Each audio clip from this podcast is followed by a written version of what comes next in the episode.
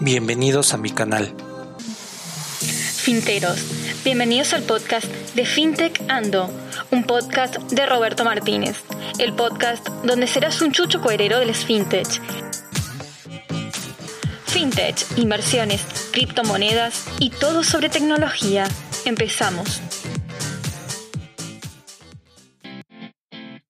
Hola, hola finteros. En este programa les voy a hablar de inteligencia artificial, sus usos, también si ésta rebasará al ser humano en los próximos años. Te hablaré del uso de la inteligencia artificial en los diferentes sectores, los cuales no conocías, y serás un chucho cuerero en el tema. Este podcast está patrocinado por mi libro titulado El espejo de la pobreza, de venta en Amazon. Recuerda que tenemos el sistema de apoyos en la plataforma tanto de ebooks como de Anchor, para que te suscribas y nos patrocines. Es una gran oportunidad. Este patrocinio de este podcast es para que se siga dando como hasta ahorita. Estás en Fincheando. Empezamos.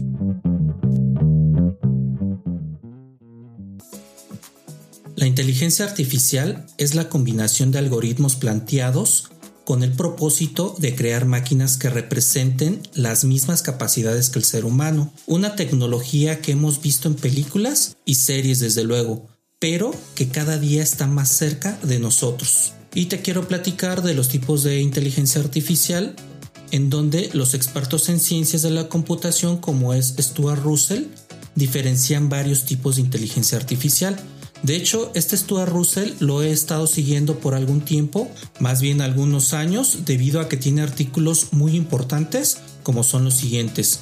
Inteligencia artificial y el problema del control. Racionamiento e inteligencia.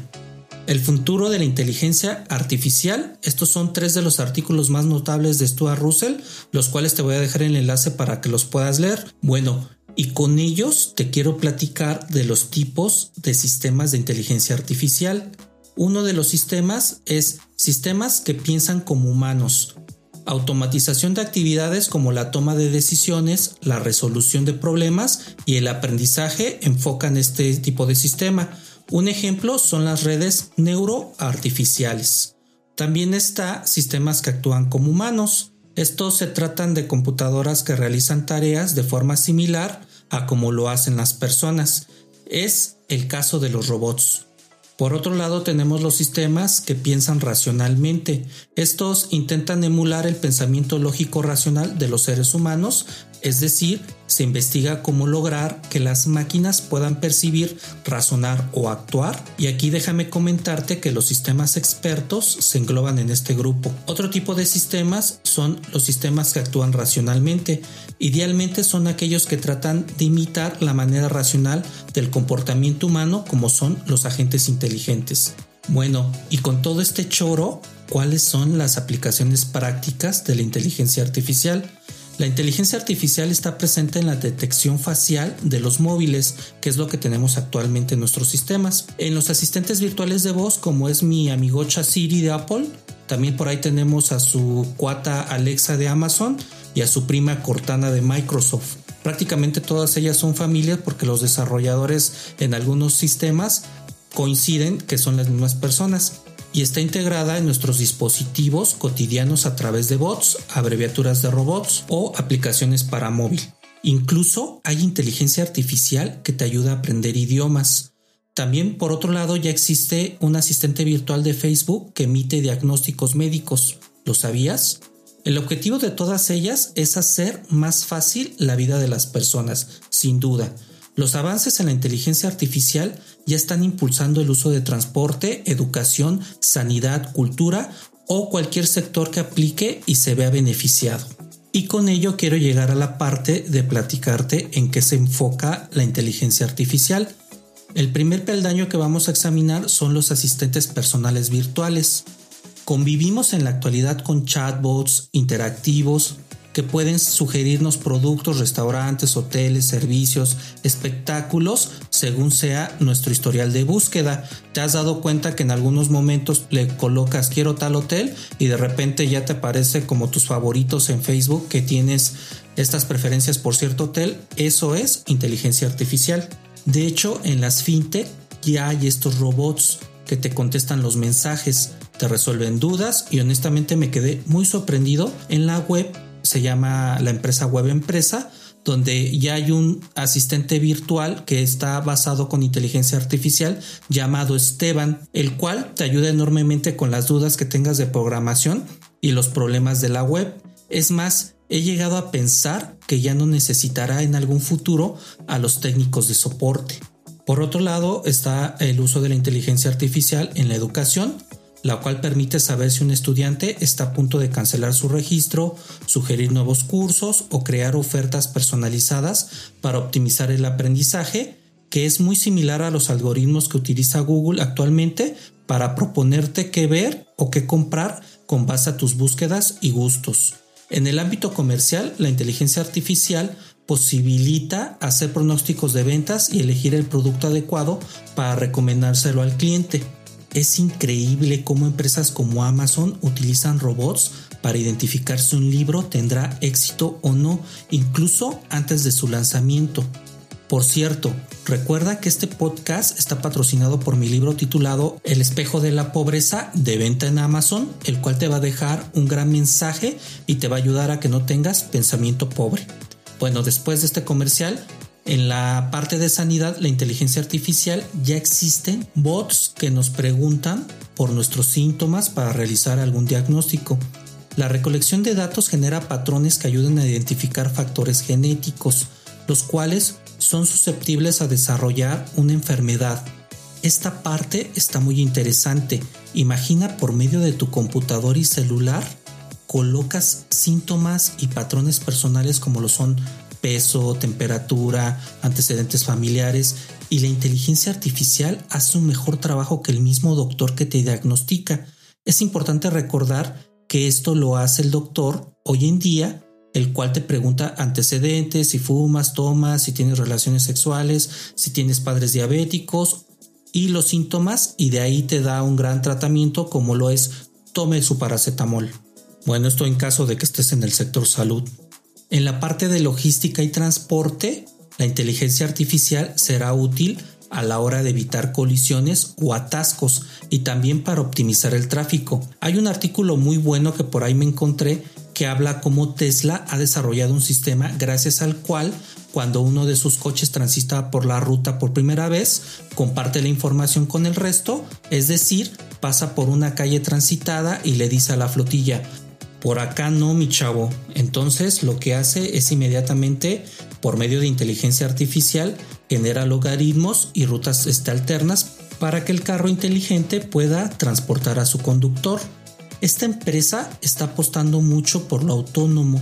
Es tan así que busca que el carro te lleve a trabajar y este te va a dar un hermoso mensaje de despedida en caso de que tu esposa no te lo dé o tu novia y tú lo puedas programar de esta manera. Con esto se va a ir a trabajar transportando a conductores durante todo el día en lo que tú estás en tu jornada de trabajo y es indudable que desplazará a los taxistas en el futuro y saliendo de trabajar, tú lo esperas directamente en tu trabajo, el coche llega y te dice, estimado dueño, hoy te gané 80 dólares de transportes, ya están depositados en tu cuenta y ya te puedes ir a tomarte una cerveza.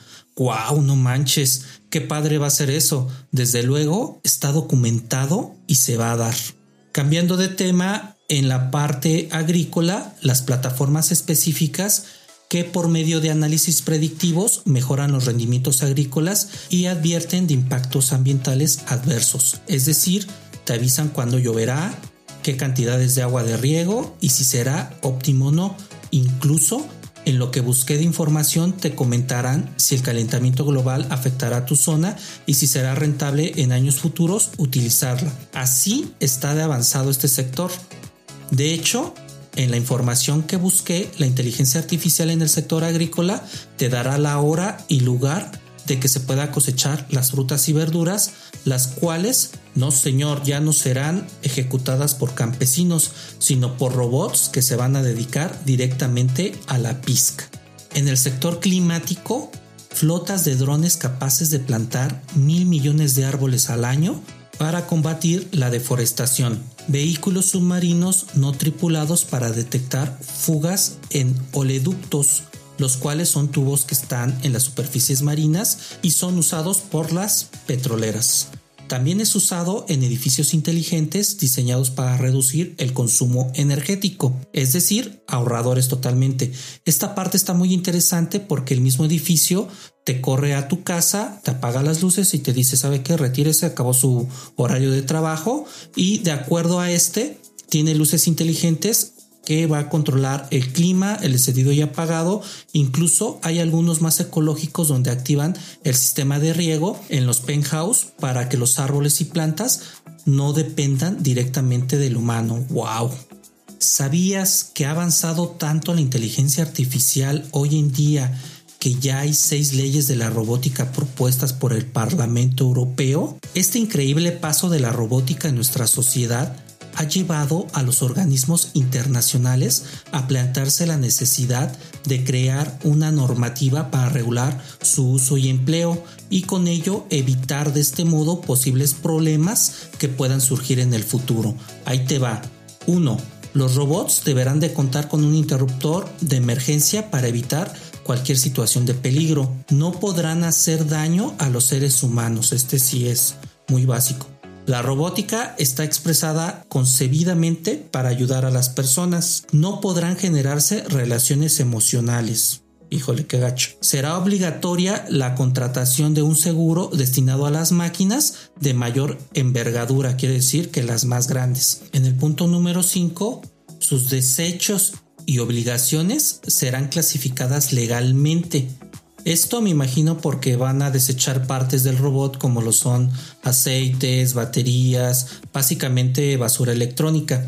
Las máquinas pagarán el seguro social como cualquier persona, esto en el punto número 6. Y en el punto número 7, su entrada en el mercado laboral impactará sobre la mano de obra de muchas empresas. Los robots deberán pagar impuestos para subsanar las ayudas a los desempleados, los cuales se va a agrandar el número por la cantidad de robots que haya en el mercado laboral. Esto ya está pasando, por ejemplo, en Pisa Farmacéutica, actualmente en su planta de Tlajomulco tiene robots que mueven cantidades enormes de electrolit y son equivalentes a la mano de obra de 6 empleados, multiplícalo por el número de robots pues ya es un número de personal ahorrado. Así será la inteligencia artificial. Sin embargo, debes de considerar que habrá actividades laborales que no podrán hacer, como el manejo de emociones. Bueno, aún no está desarrollado, pero esperemos que en un futuro no pase. Por otro lado, ambas tecnologías ya están cambiando el mundo y las cifras son la mejor muestra de ello. Bueno, pues ahí les va la parte cara del programa. En el 2020, es decir, en este año, el 85% de la interacción con los clientes será gestionado por inteligencia artificial y en conjunto se estima que el mercado de inteligencia artificial pueda llegar a representar 127 millones de dólares en 2025, cifra superior a los 2 mil millones para 2015. Esto en Estados Unidos y China, los cuales se situarán a la cabeza en inversiones. Por otro lado, mi buen amigo que ya nos dejó en este mundo, Stephen Hawking, comentó que las máquinas superarán completamente a los humanos en menos de 100 años. Lo cierto es que lejos de convertirnos en obsoletos, como te imaginas, en estos momentos la inteligencia artificial nos hará más eficientes y nos permitirá ejecutar acciones como lo son cirugías en minutos, suturas en segundos o diagnósticos en fracciones de horas. Y con todo esto te quiero dar información de dos titulares muy muy importantes de inteligencia artificial hoy en día. El número uno es que Facebook dio a conocer una iniciativa para hacer frente a los memes de odio usando una inteligencia artificial respaldada por la colaboración externa para identificar ese tipo de publicaciones. La red social líder explicó que ya creó una base de datos de 10.000 memes e imágenes a veces con texto para transmitir un mensaje específico, el cual se presume humorístico como parte de la intensificación de sus acciones contra los discursos de odio.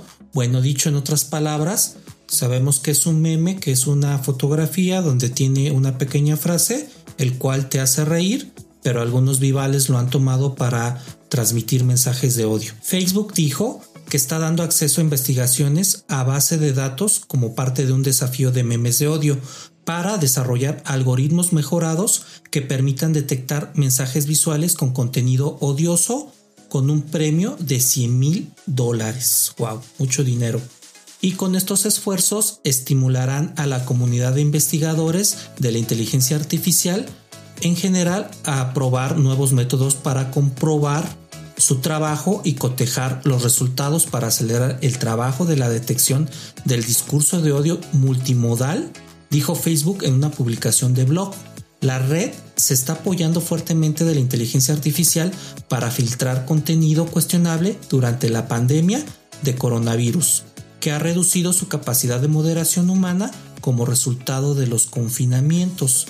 Es decir, el ser humano ahora que está encerrado, en vez de ser proactivo, se la pasa en redes sociales sacando lo peor de sí, interno, en memes, que es lo que está persiguiendo actualmente Facebook.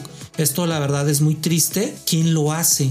Entiendo el tema del encierro, pero los mensajes de odio en memes y es preocupante porque ya invirtieron una muy buena lana para combatirlos. Este pedacito de artículo es del blog de la gestión, el cual muy bien escrito y me pareció muy adecuado para este podcast. Otro artículo del que te quiero platicar se llama Inteligencia Artificial contra el coronavirus en los restaurantes. La industria alimentaria quiere conseguir que la experiencia de sus consumidores sea más higiénica y segura tras la crisis por la pandemia del coronavirus, y la tecnología tendrá un papel muy destacado. Así, en tiempos de distanciamiento, los contactos deben de reducirse al máximo, empezando por la relación con los proveedores y acabando por el sistema de cobro a los clientes, pasando por supuesto por todas las frases de elaboración y servicio. Las empresas del sector sufren la tensión entre las medidas de separación social impuestas por los gobiernos del mundo y el deseo de millones de comensales de recuperar la normalidad que el COVID-19 les ha arrebatado.